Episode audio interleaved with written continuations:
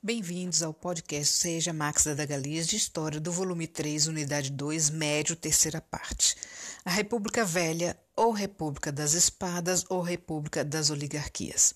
República proclamada por um golpe militar e sem participação popular, de novo. República das Espadas, primeiros presidentes eram militares, naquele tempo eles usavam espadas. Governo Deodoro, Constituição de 1891, causou infla inflação e dívida externa. Revolta da Armada, revolta federalista no Rio Grande do Sul, renúncia de Deodoro. Governo Floriano Peixoto era vice, colocou a casa no lugar, reprimindo revoltas e controlando a economia, tabelamento de preços. Passou o poder para os cafeicultores. República das Oligarquias, presidentes e cafeicultores revezavam entre mineiros e paulistas no poder executivo. Início com Prudente de Moraes. Características: política dos governadores, política café com leite, política de valorização do café, convênio de Taubaté, lucros do café serão investidos na industrialização, venda de café, aliança com os Estados Unidos e fornecimento de auxílio médico na Primeira Guerra Mundial. Eleições fraudadas, voto aberto e voto de cabresto, revoltas populares, movimentos sociais no campo e na cidade. Tensões sociais na República Velha, movimentos sociais no campo, cangaço, Padre Cícero, Canudos, 1896-1897, Contestado, 1912-1916, movimentos sociais na cidade contra a reurbanização do Rio de Janeiro. As pessoas estavam sendo despejadas de sua de suas casas para poder modernizar a cidade.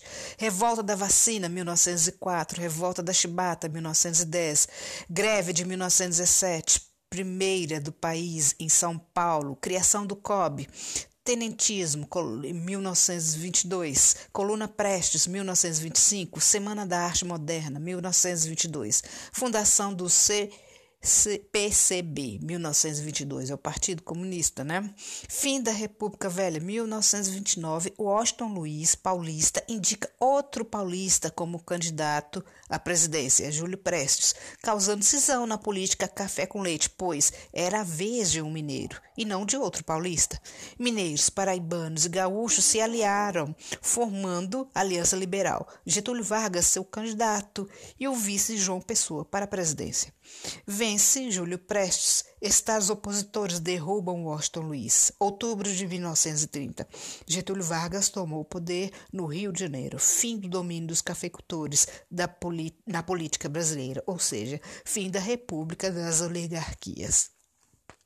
Sugestões de questões da segunda e terceira parte.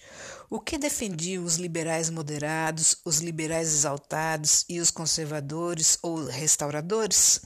Faça um quadro comparativo sobre as principais revoltas do período regencial, nome da revolta, província ou estado envolvidos, reivindicações, resultado, período de duração. Se necessário, faça uma pesquisa.